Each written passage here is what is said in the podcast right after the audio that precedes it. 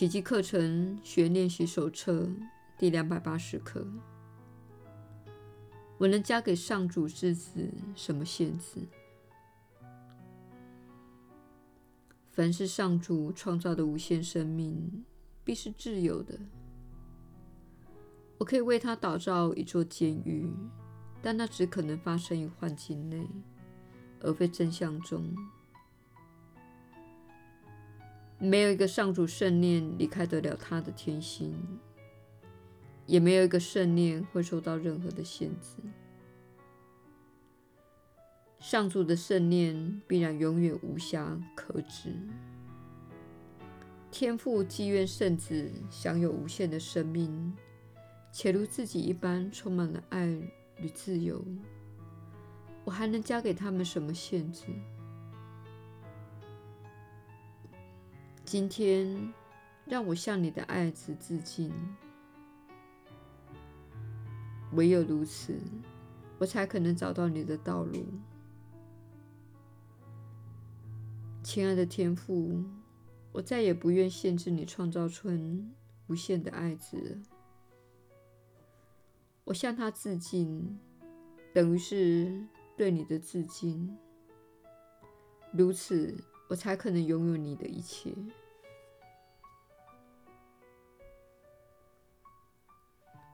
耶稣的引导，你确实是有福之人。我是你所知的耶稣。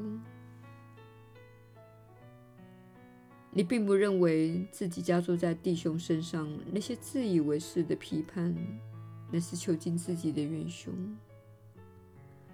但那些批判确实囚禁了你，他们使你意识不到自己真正的本质。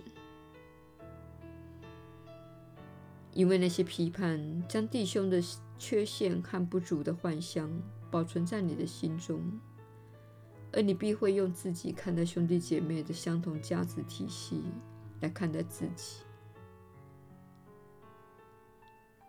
换句话说，你若批判他人懒惰，也会批判自己懒惰；你若批判他人丑陋，也会批判自己丑陋。你会因为将自己的批判加注在兄弟姐妹身上，而放大自己心中的感觉。这正是小我用投射来解除痛苦的方式。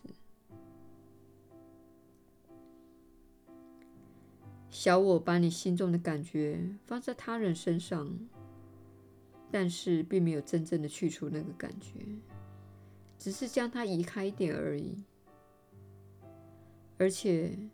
小我其实放大了那个感觉，因为你将自己的能量投注在相信他人有罪的信念上。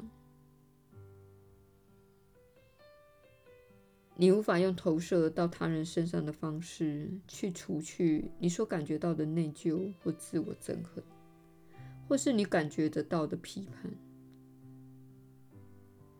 事实上，这样做只会保存那些感觉。因此，请了解到，练习宽恕就是不再投射，这会让你心灵获得解脱，进而恢复和谐，回到真相中。我是你所知的耶稣，我们明天再会。